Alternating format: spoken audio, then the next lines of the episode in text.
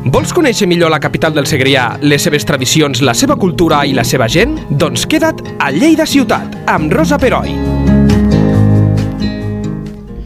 Benvinguts a un nou podcast de Lleida 24. Tots sabem que per mantenir un estil de vida saludable és important evitar el sedentarisme i, arribats a certa edat, fer activitats en companyia, evitant la solitud no buscada. Per això celebrem una iniciativa que, sota el nom Caminem Junts, s'ha endegat i coordinat de la mà de Jacob Mesalles, que és infermer del CAP de Balàfia Pardinyes Secà.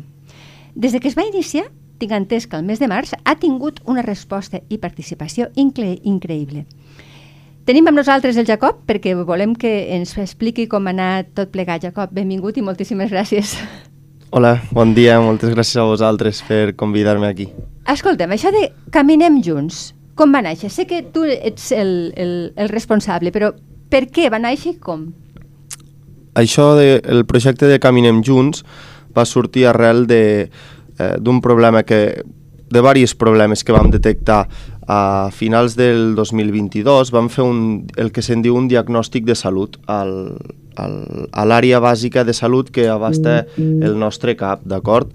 Llavors vam detectar dos dels problemes principals era un, el risc d'aïllament social que té la gent gran al nostre país i l'altre era el, la falta d'activitat física. Sí? Llavors, ajuntant una mica aquests dos problemes, vam intentar de mirar de fer-hi front o, o com s'hi estava fer front, fent front fins al moment i vam veure que totes, tots els projectes i programes, per exemple, que hi ha engegats a nivell del tercer sector, eh, són problemes, són programes més puntuals i així, sí. i nosaltres vam veure la necessitat que era, que era necessari fer alguna més a llarg termini i d'aquí va sortir el, el projecte.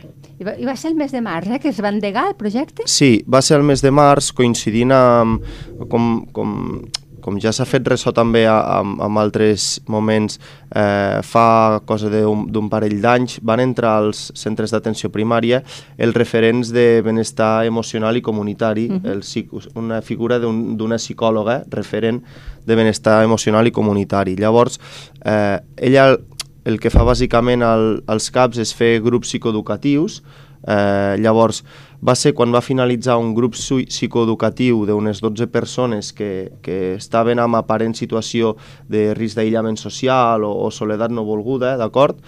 I va ser que a l'acabar aquest grup clar, els grups són de 8-10 sessions concretes, no? Sí. I llavors la idea ens va venir que va, va finalitzar aquest grup i els usuaris i usuàries deien bueno, i, i ara què? què Clar, volien què fem? continuar. Eh, exactament, sí, volien sí. continuar i veien com a que no n'hi havia prou, els havia agradat molt, havien fet molta pinya amb aquestes 10-12 sessions i llavors vam dir, això no pot continuar així, hem detectat un problema molt important i bueno, a, a través de la Comissió de Salut de, Comunitària del CAP, que, que no estic només jo, sinó també hi ha involucrada eh, doncs, metges, eh, és, és personal administratiu... Eh, exactament, sí, sí, sí. és una comissió multidisciplinar del CAP, el fisioterapeuta, la psicòloga, la direcció, llavors eh, ens va sortir aquesta idea i vam començar a engegar-ho des de, completament des de zero, des perquè de zero. no hi ha dades d'algun projecte que s'hagi fet així més formal i més a llarg termini,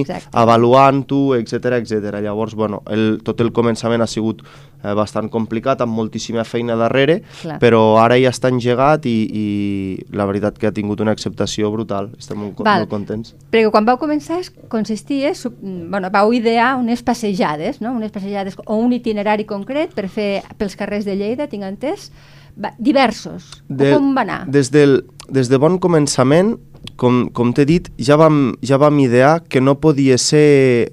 O sigui, no ho vam orientar realment com a passejos saludables, ¿vale? és a dir, no es tractava de dir eh, tal dia tal hora se surt del cap a caminar i qui vingui qui vulgui. No, no es tractava d'això, sinó es tracta d'algo més sèrio, ho poso jo entre cometes, sí, sí, sí. sí. o més formal, d'acord? eh, dirigit específicament a aquella gent que més ho necessita. Sí? Per tant, derivat del mateix metge, entenc? O del sí, mateix psicòleg? O de... correctament. Uh -huh. Des de les consultes d'atenció primària, tant des de medicina com infermeria, la consulta de la psicòloga, sí? O, o també des, de, des del mateix centre cívic, des del mateix casal de, de gent gran És de veritat, Pardinyes. És veritat, això ho he llegit, sí, sí. Sí, sí eh, bueno, quan veiem una, una persona sobretot amb, amb, dos, amb dos situacions que detectàvem. Un, amb un risc d'aïllament social marcat, sí? que avui en dia ens pensem... És una paraula que és una mica lletja, però és que tots som susceptibles de patir aïllament social, absolutament tothom. Hi ha situacions a la vida a partir dels 60-65 anys que encara més, com per exemple un fet com la jubilació, Clar. és un fet molt marcat i que sol produir aïllament social.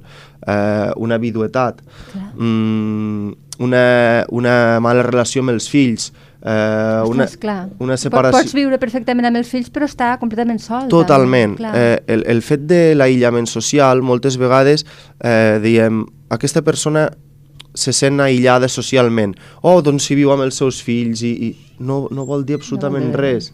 No vol dir absolutament res. Tu pots viure a casa amb, amb quatre persones i, i, i percebre que necessites més del que t'estan donant. Al final la soledat no volguda és una diferència entre la, la percepció de les relacions que ens agradaria tenir respecte a les que tenim. És una percepció subjectiva.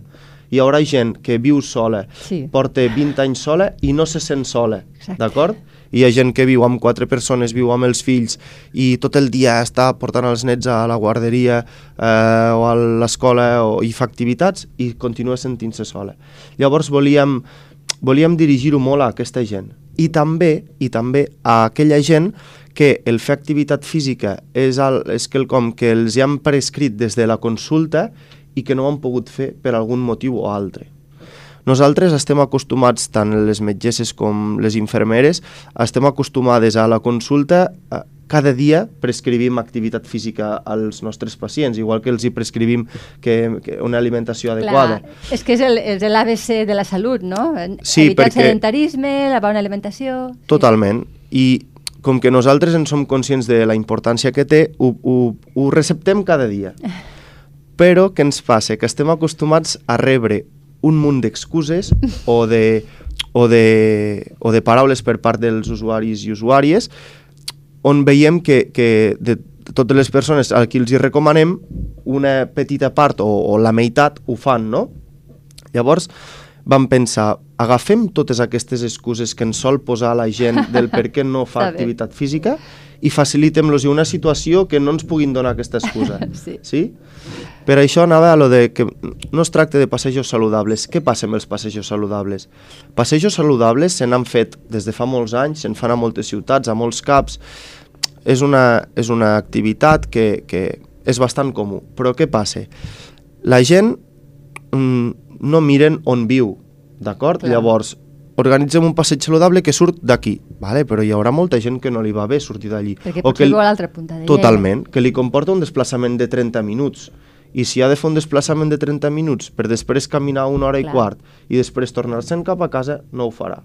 Un altre problema que hi ha amb els, passe amb els passejos saludables és que eh, no són adaptats a tots els públics, és a dir, estan, estan dirigits a un perfil de gent, de gent saludable, que físicament està bé i que la majoria del grup et porta a un ritme.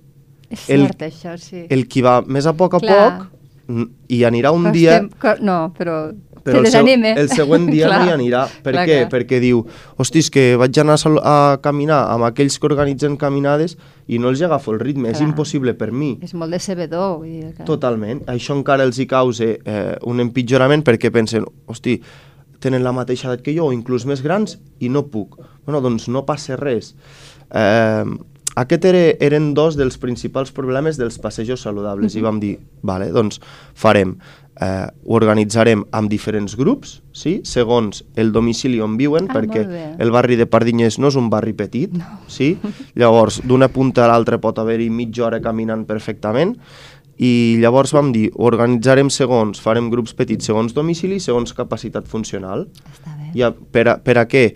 El qui físicament està bé, que pugui sortir a caminar i trobi gent no, eh, de, de la mateixa situació, i el qui i el i a l'altra punta ens trobem doncs, la gent més gran, amb un deteriorament més avançat de 90 anys, per exemple, Clar. que van amb caminador o que van amb crosses, sí? que aquests també puguin sortir a caminar. Llavors, la idea principal va ser aquesta. I l'altra va ser de no val amb sortir un dia cada 15 dies o un dia a la setmana, sí? Les guies de la OMS ens marquen uns mínims. Llavors, ens hem d'assegurar amb arribar a aquests mínims. I aquests mínims es componen d'activitat física com és el caminar, o com és l'anar amb bici de forma suau, o com seria el ballar, sí? Ah, eh, aquest tipus d'activitat física s'ha de fer 5 de 7 dies a la setmana. Cinc? 5, Déu-n'hi-do, eh? Sí, O sigui, cinc, exigeix però, una constància. Però mitja hora, Val, sí. És- d'acord? És, és, assumible, de Exacte, fet, sí. és totalment assumible. 5 dies a la setmana, mitja hora. Llavors, què vam dir? Vam dir, hosti, eh, 5 dies a la setmana potser és complicat als usuaris, però l'OMS també ens diu que si ho fem 3 dies a la setmana, una hora, la suma total és la mateixa, o, o, o si ens passem, no passa res, ja ens serveix, no? Llavors, aquesta part és amb la que vam pensar, no n'hi ha prou amb només un dia a la setmana, sinó que hem d'arribar als mínims que, que, que està científicament demostrat que milloren significativament la nostra salut. I vam voler arribar aquí. I vau començar a sortir, eh, primer els acompanyaves tu, els acompanyava algú? Sí, clar, què passa? Mm, era al començament, quan vam fer quatre grups, érem grups de 4, 5, 5 6 persones, sí? En total érem un, unes 18 o 20 usuàries. La majoria dones. Dones. Mm. La gran Sempre majoria- són més dones, no sé per quina raó. Eh, no, està, no està específicament eh, estudiat que per aquest tipus de patologia siguin dones, però sí que és veritat que, que el que està clar és que les dones sempre tenen un, com una preocupació mm, Per cuidar-se? més, O sigui, més, tenen més alta per cuidar-se de i per la sí. seva salut que els Mm. homes. Això, Això és cert, sí. primera part. Sí. Les dones tenen una percepció de que estan soles i ho saben expressar i ho expressen, i els homes també ho estan però no ho expressen. Els costa més, hi ha com, una, com un embús emocional aquí, Els no? costa més i en lloc de cuidar-se prefereixen, malauradament, anar-se'n al bar eh, i és així. Encara eh? És- existeixen és aquests el, patrons, sí, no? encara Sí. existeixen. I és el, més el perfil masculí i el perfil femení.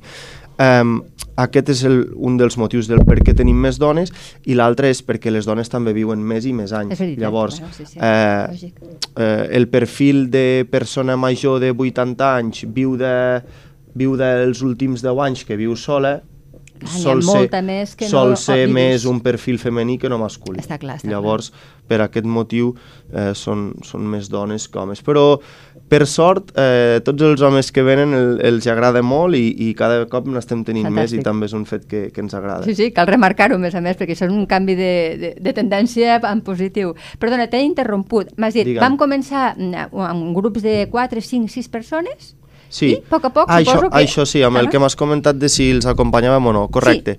Eh, clar, molts no es coneixien.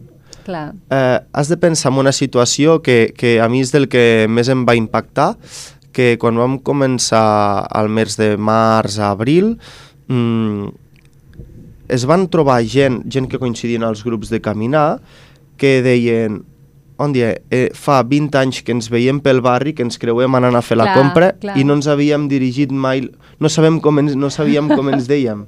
I avui, després de 20 anys, doncs, sabem com ens diem i sabem on vivim, no? I, i, i ens havíem vist tota la vida.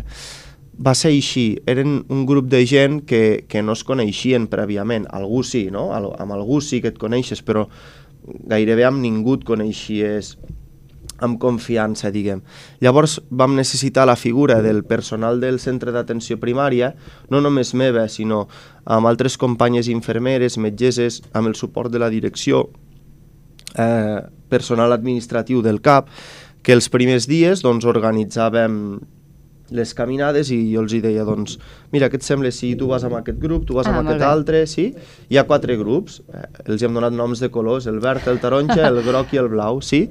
Un, des dels més fràgils, d'aquest perfil que van amb caminador eh, o amb crosses, que amb patologies avançades d'insuficiència cardíaca o així, que no poden caminar ni molt menys al mateix ritme que una persona de 65 anys que s'acaba de jubilar Clar. i que físicament està perf perfecta, entre cometes. Sí, sí, està clar. Eh, llavors, des de aquest, de, amb tot aquest ventall de, de perfils, quatre grups, i est, eh, di, dividíem els professionals del CAP per a que anessin amb un grup. Eh, havíem dissenyat prèviament les rutes, això també porta molta feina, has de dissenyar unes rutes eh, que totes més o menys siguin d'una hora, una hora i quart de duració aproximadament, no, no pots fer una hora i mitja perquè no tenen tot el matí tampoc, Clar. i si no això t'ho posarien també com una altra excusa. Exacte. Sí? Han de ser rutes que siguin a, a peu pla, Ah, ni que- pujades ni baixades. Exactament, ni eh, pujades ni baixades, clar. que les pugui fer tothom. Eh, rutes també que siguin per llocs saludables, que per sort, per sort, el barri de Pardinyes, barri de Balàfia, eh, tenim la zona de la Mitjana, Sí. tenim Corregidor Escofet, tenim Javier Puigandreu, tenim la Rambla, eh, bueno, la Rambla de Pardinyes és Corregidor Escofet, uh -huh. però tenim eh, tota Avinguda Pinyana, aquella, aquella avinguda Sí, que va sí, fins a sí. l'Arnau, el passeig 11 de setembre... Eh, Molt peatonal. és amb- molt peatonal, amb passejos amples, Exacte. és còmode caminar i hem de saber utilitzar aquests espais. Aquests espais eh, han, han estat dissenyats per això, no? per fer les ciutats més saludables. Doncs anem a aprofitar aquests espais saludables. I, I al començament precisaven de que eh, amb les rutes que havíem dissenyat prèviament eh, que els acompanyessin perquè, perquè coneguessin les rutes, les usuàries, eh, però clar, arriba un moment que elles ja poden anar soles i un, un dels principals objectius del programa és que no necessitin la nostra ajuda Clar. física. que simplement, no, diguéssim, sí. totalment, que simplement una feina de supervisió, de controlar l'assistència i després d'anar avaluant periòdicament els resultats, que això ho fem, eh, després ells mitjançant grups de WhatsApp s'organitzen. Sí? és que Llavors- Llavors... estem parlant de gent jove, eh, bueno, hi ha la part de gent més gran, però si, un, un 65 anys és evident, un grup de WhatsApp és fantàstic per poder dir, pues, quedem a tal hora, que el... Clar. Totalment, totalment. Què ens passa amb les caminades saludables o amb altres projectes del tercer sector que veiem que hi ha engegats al territori i que van molt bé? Dos problemes, eh, principalment el que t'he comentat, que és que el com més puntual, doncs un cop a la setmana, sí, un eh, acompanyament telefònic, per exemple, cada 15 dies, eh, i que necessiten del professional. Clar. Si el professional marxa o si el programa s'acaba, l'ajuda s'ha acabat l'ajuda, d'acord? Llavors nosaltres buscàvem empoderar en salut, és, la, és una paraula que és un terme que a mi m'agrada molt, que vol dir eh, que, que l'OMS eh, ho defineix com fer responsables a les persones sobre les accions que afecten a la seva salut. Què vol dir? Que nosaltres dotem a les persones d'aquesta responsabilitat per a que ells siguin eh, l'eix principal del programa, no nosaltres que si el suport per part del CAP d'aquí dos anys s'acaben, si, elles han, si elles han fet el Mhm. grup, estan en un grup de WhatsApp i tot, eh, que puguin continuar i que puguin seguir sortint a caminar i el dia que no van a caminar n'hi ha que queden per fer un cafè. És el que no? anava a dir, finalment, i segurament hi haurà sorgit amistat, perquè Totalment. Bueno, si són edats similars, segur, segur, al final. Totalment. Clar, què passa? Eh, no et faràs amiga amb les 12 o les 13 o, o les gairebé 20 persones que ara, in- Imagina't, eh, que ara componen els grups, no? Però amb dos o tres persones Clar, del grup, doncs probablement eh, t'hi sentis més afí, no? Mhm. I això és el que buscàvem. Quelcom que, que, pugui, que pugui perdurar. Està molt bé. Abans comentaves, hi ha, una, hi ha un seguiment per part del personal sanitari. Eh, com l'avalueu? Entenc que positivíssimament, perquè si van assumant-se gent i, la, i no ho deixen de fer és perquè, perquè noten, perquè notem, no?, quan fem aquestes coses que ens sentem bé tant a nivell físic com, com mental, segur. Com, com, què us diuen els usuaris de la seva experiència? Mira, amb la salut comunitària tenim, tenim un, un problema, eh, dos problemes, te diré ara així a, a, que em venen al cap. Un és la falta, la falta d'inversió que hi ha Ja. actualment. Mm. He de dir que, que s'estan posant bastant les piles, sí, i el nostre sistema de salut eh, a poc a poc està invertint més en salut comunitària. Estem molt contents, però s'hi ha d'invertir molt més encara.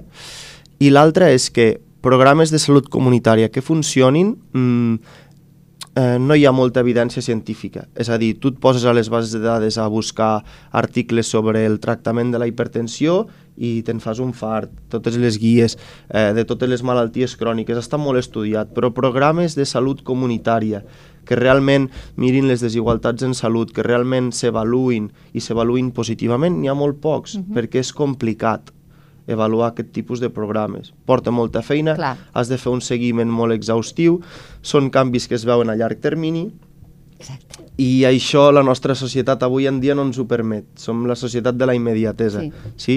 I els programes de salut comunitària comporten uns, uns beneficis a, a llarg termini, però és que s'han d'avaluar perquè si no, no ho podem compartir i l'altra gent no ho pot saber. I ens vam trobar amb un problema que no hi ha eh, evidència científica sobre programes similars que hagin funcionat.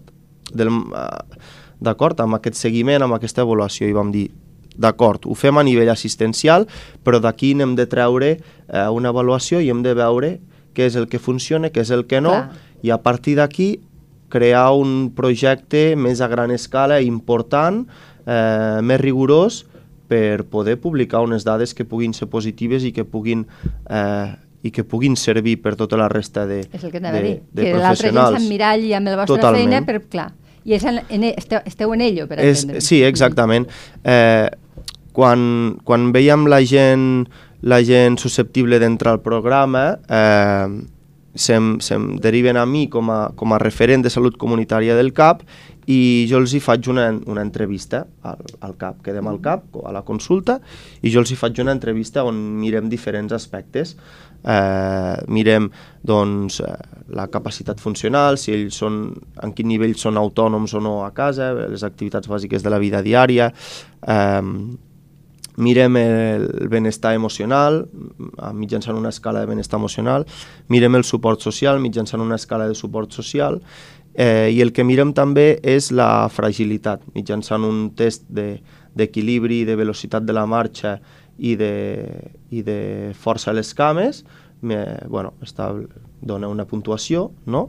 I, i el que fem és mirar aquesta fragilitat. Són escales totalment validades Sí. Sí, i, i el que fem amb això és doncs, tornar-ho a mirar al cap de 5 mesos i al cap d'un any i al cap de dos anys amb aquest grup petit. Sí? I de veritat que, que de moment en la primera... A part d'aquesta avaluació quantitativa de dades en si, sempre hi ha l'avaluació qualitativa, no? les referències que et donen els usuaris Clar. i usuàries. I aquestes han estat excel·lents. Eh, Estan mm, encantats. t'arriben a pronunciar que, que, que, el, que els ha canviat la vida, eh, alguns, eh, t'arriben a pronunciar que, que troben mm, increïble que des del CAP ens preocupem per això, quan fins ara com s'hi feia front? Doncs et venien a la consulta, eh, els derivaves a salut mental, Clar, fet clar, que són uns serveis que estan sobresaturadíssims, que no et donen primeres visites fins, fins molt llarga espera. Si hi ha un problema greu et donen Sí, una sí, sí, visita però- una visita ràpida, no? Però per aquests problemes, per atenció psicològica una mica, per derivada del sentiment de soledat, doncs les llistes d'espera són interminables. Llavors feia que no fos efectiu. Com acaba derivant? Que molta gent té insomni, molta gent ja ho he dit, eh, vivim en la societat de la immediatesa. Els mateixos usuaris i usuàries et diuen dona'm alguna pastilla Ai. perquè jo necessito estar tranquil.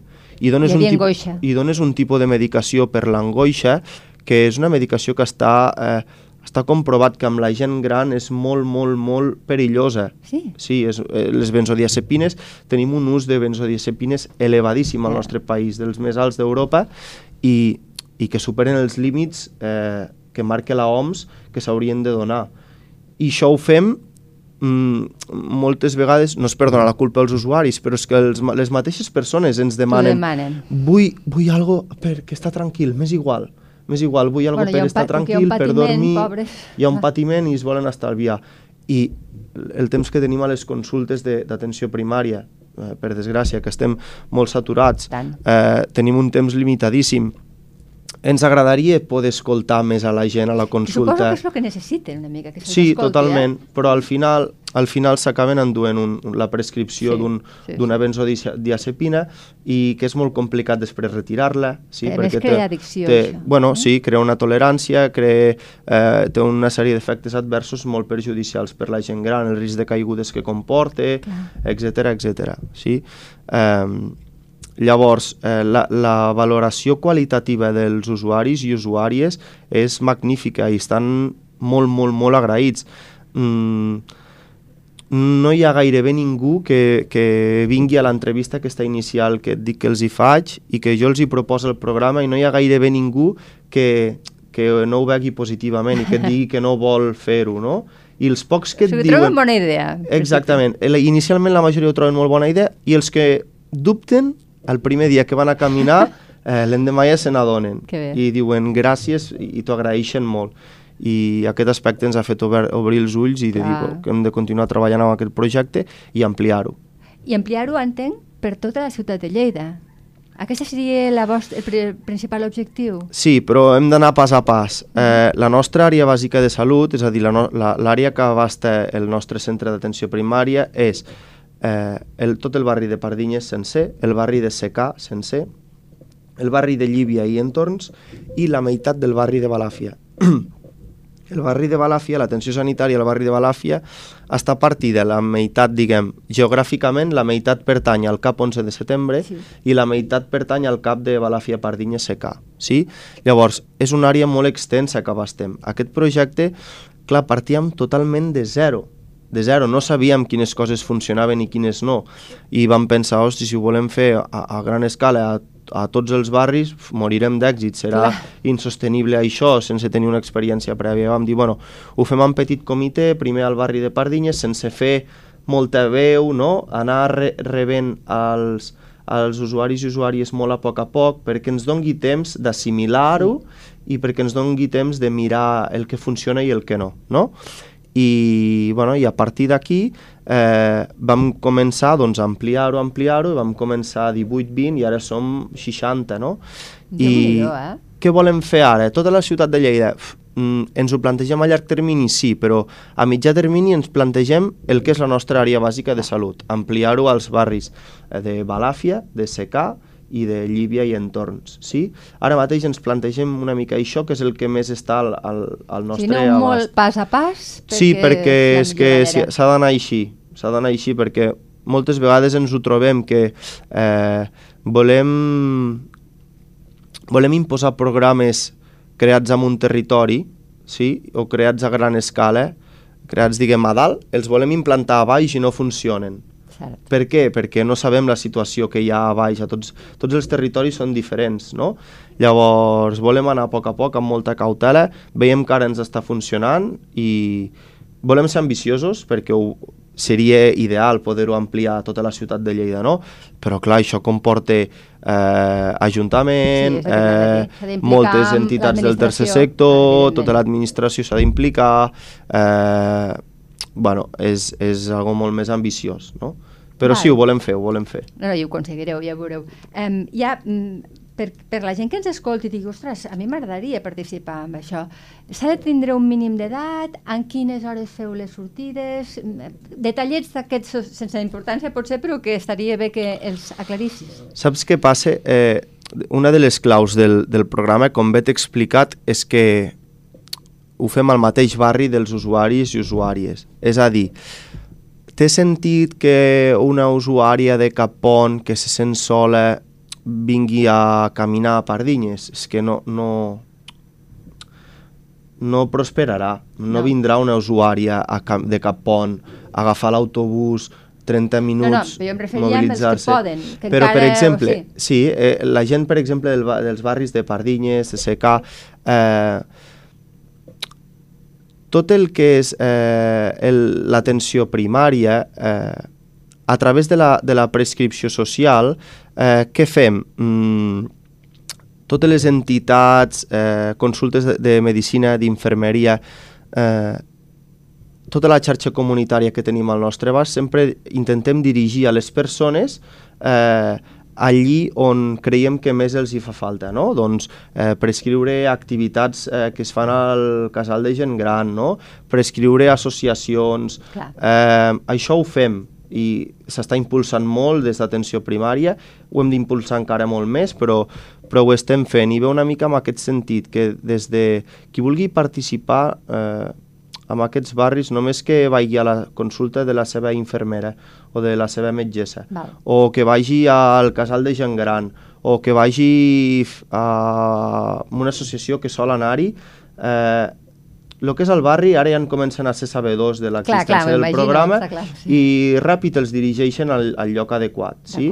I les derivacions més usuals són a través de les consultes de la, inferme, de la seva infermera, de la seva metgessa o del casal de la gent gran. També s'hi poden dirigir Està allà. I allí hi ha un cop més ja més de forma individual i expliquem els horaris i tot. Generalment sortim al matí perquè matí. és quan, quan a la gent li va millor i cada, cada un dels quatre grups surt tres dies a la setmana. Eh, tres dies diferents. N'hi ha que surten el dilluns, n'hi ha que surten el dimarts, n'hi ha que surten el dimecres, n'hi ha que surten el dijous i n'hi ha que surten el divendres. Uh -huh. I uh, una cosa que no he dit abans és que un d'aquests tres dies que estan dirigits a sortir a caminar, el que fem és aprofitar i anar al Parc de Salut de la Mitjana, en aquest cas, perquè és el que està a prop del, del Centre Cívic de Pardinyes, i allí hi ha unes màquines que va instal·lar la Diputació juntament amb l'Ajuntament fa molts anys, eh, segur que tothom ho haurà vist Sí, per, tant. per alguns parcs. No? Hi ha que, altres- que, altres parcs que Sí, n'hi ha, exacte, sí, sí. per tota la ciutat n'hi ha de repartits, no?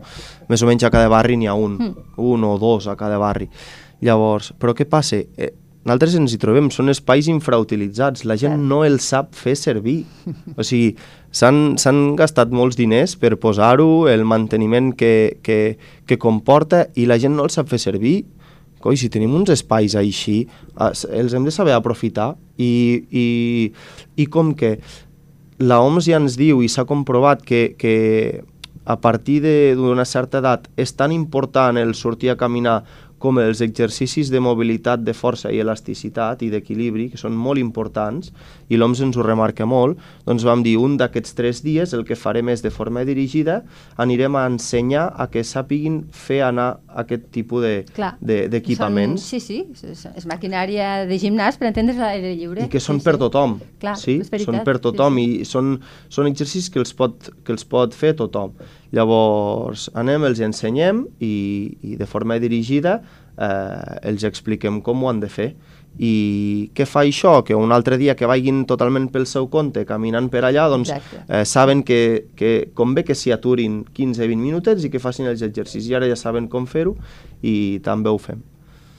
Doncs escolta'm, um, ho has explicat claríssimament. Ara el que falta és que això, no? que, que prosperi, que aneu per molt bon camí, que s'impliquin, si pot ser, pues, tot, totes les entitats que abans has mencionat, que potser és el que costa més, eh? pot ser a nivell burocràtic, a nivell de bon, tot són diners, al final tots són recursos i costa, costa m'imagino que és eh, una de les traves que us trobeu, bueno, que està molt bé, la idea és fantàstica, però clar, s'ha d'invertir aquí. per exemple. Sí, to totalment.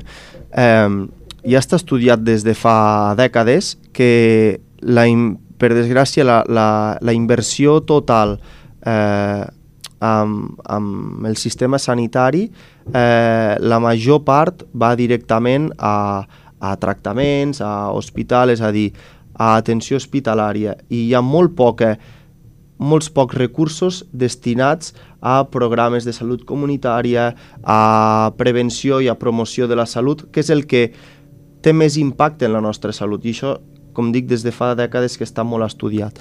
Llavors, necessitem més recursos, en necessitem. Mm, ens hem mogut i hem presentat aquest projecte Sí. a, a, a diferents subvencions. Ara fa poc eh, el Departament de Salut ens va ens va otorgar 3.000 euros, encara no els hem rebut i no sabem quan els rebrem. Bueno, que les coses de Palacio van despacio. Però ja fa, fa mesos que ens van dir que, que, bueno, que, com a molts altres projectes de salut comunitària que han fet companys i companyes d'altres CAPs, eh, d'aquí de la Sí. regió de Lleida, que també se'ls ha concedit el premi, és un premi mm, poc significatiu, però bueno, Bueno, tot ajuda, no? són diners, eh, sí, sí. Ho hem presentat a altres convocatòries eh, amb, amb, amb pressupostos molt més elevats, no? que sí que potser permetrien ja ampliar-ho a, a lo que és a tot, a, als quatre barris que volem fer-ho del, del nostre CAP. Estem pendents de resolució d'aquestes convocatòries, però, clar, tu jugues tota una carta, m'explico? Sí, si sí. pot ser probable, eh, això, aquesta convocatòria eh, estem parlant que és una convocatòria a nivell de tota Catalunya, que tota Catalunya haurà presentat pr- programes i projectes, no? Eh, és fàcil que, que, que no rebem aquests diners, doncs ens haurem d'espavilar i buscar-los per, Per una altra per banda. una altra banda, no? Llavors necessitem molt aquest suport de, de direcció, d'ajuntaments, d'entitats del, del tercer sector que s'hi puguin sumar, Llavors, bueno, quan sapiguem la resolució d'aquesta convocatòria més gran, eh, depèn si... Que si anireu fent en funció Sí, una si mica. hem tingut sort, doncs seria fantàstic, Clar. ja disposaríem del pressupost que està comptat i tot per poder ampliar-lo. Si no en tenim prou o si no ens l'otorguen, doncs eh, buscaríem altres vies i ho farem. Molt bé. Queda feta la crida i et proposo que, si us sembla bona idea, vinguis un dia a l'estudi amb usuaris que els hi agradi, que els hi faci il·lusió, vària gent, que, tu que, bueno, que vulguin venir i així de primera mà també ens poden explicar, perquè així potser l'oient se sentirà com a més identificat. Perquè, tu has, ho has explicat molt bé, però tu ets el, diguéssim, l'impulsor. L'usuari és el que diu, ostres, és que jo m'he trobat millor aquí i allà. És a dir, que també estaria bé no? que, que poguessin venir a explicar-nos-ho de viva voce. Això és una idea que, que et llenço i que si la vols agafar, nosaltres encantats, eh? I, de veritat. I, i tant que l'agafo, sí, sí. Uh, cap problema. Mm, ho trobaria molt positiu que, que els propis usuaris i usuàries puguin explicar la seva experiència i, i segur que molta altra gent també s'hi sentiria identificada. Jo crec que sí. I, que sí. i ho farem, no et preocupis. D'acord. Ja doncs... estarem en contacte com va el seguiment del, ah, del, Exacte. del projecte. I així podem fer un, un seguiment. Perquè cap pens... problema. I a més així, si, si ha de sortir beneficiat de la ciutat i per extensió la demarcació, siguem optimistes. I per què no, no? Vull dir, si al final tot això és un èxit, s'adaptarà a aquest tipus de, d'iniciatives. Per tant, bueno, si podem ficar el nostre petit gra de sorra, jo, jo encantada i m'imagino que, bueno, que, que, que tots eh, sortirem beneficiats. Nosaltres també, encantats de, de poder tornar aquí. Molt bé. Gràcies, Jacob, de veritat i l'enhorabona. Eh? A vosaltres. Lleida Ciutat, amb Rosa Peroi, cada dos dijous a lleida24.cat.